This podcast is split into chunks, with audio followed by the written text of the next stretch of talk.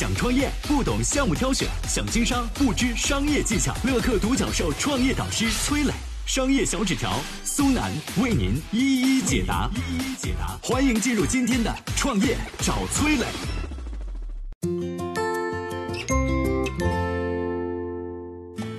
上线七天后就被推广到全国，一个小小的二维码背后有着怎样的故事？支付宝团队是怎么做到的？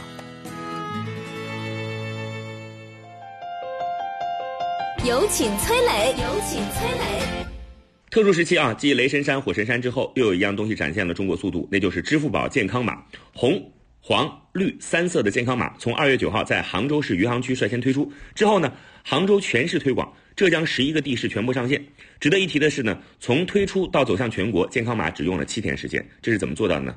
其实呢，疫情一开始，余杭就中招了，确诊人数在杭州十四个区县当中居于首位。二月三号起。余杭区实行了最严禁令，所有的小区封闭管理，每户家庭两天可以只派一个人外出采购，等等等等。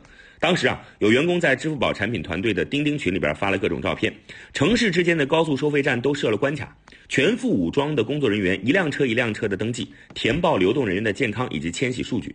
钉钉群里边展开了激烈的讨论，能不能把这个工作变成在线填报呢？比如说啊，通过支付宝来提高这个效率。那说干就干吧。散落在全国各地的支付宝产品经理们搭建了一个初步的产品模型。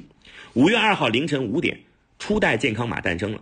当时呢，只是一张电子健康卡，在支付宝上填报表单，点击提交就可以了。随着健康码被投入使用，产品团队开始了每半小时一迭代的优化过程。从最初的扫码填报，到之后的支付宝端自行申请、自动生成，连产品经理们自己都不记得这个产品究竟被优化过多少次了。随着时间的推移，健康码逐渐成为了企业复工复产的重要依据。你会发现啊，疫情期间进个超市、小区便利店都有人举着体温计，并且要求你出示绿码。不同城市对于健康码的规则不同。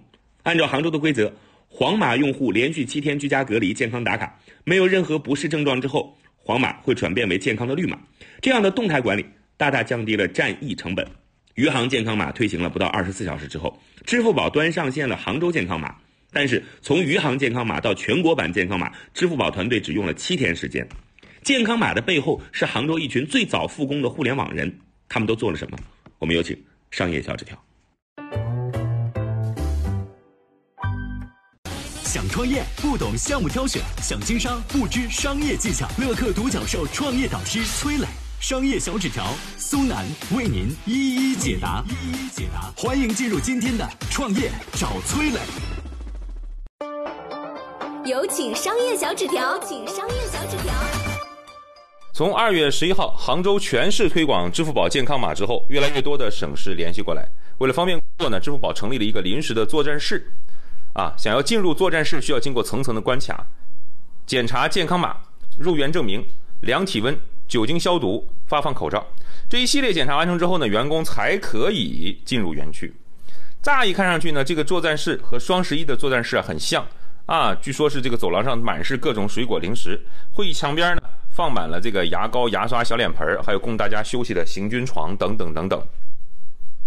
但是和双十一又不同，这个作战室里呢没有人头攒动，上千平米的办公室里呢只有寥寥几十个人。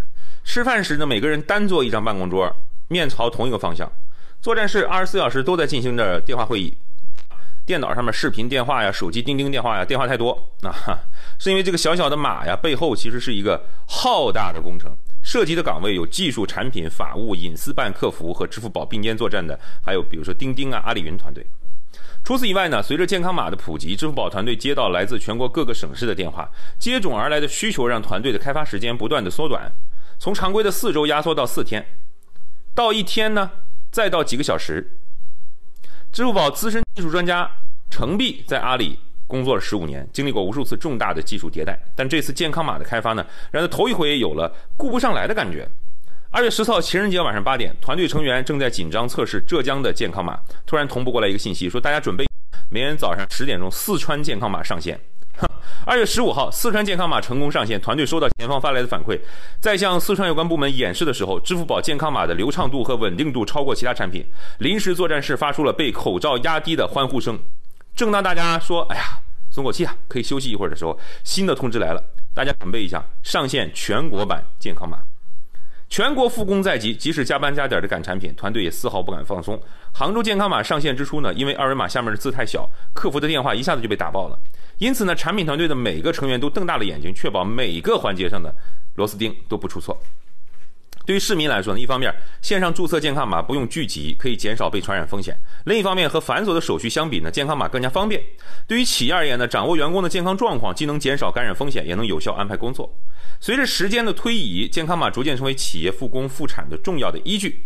以杭州余杭区为例，一边是陡增的企业复工数，一边是平稳的确诊人数，健康码让疫情变得一目了然。当然，交出这份答卷，除了阿里人，还有杭州各行各业的互联网人，在他们的努力之下，这场抗疫变得不再那么艰难。就像支付宝临时作战室墙上那句话一样：挑战来了，那么就战胜它。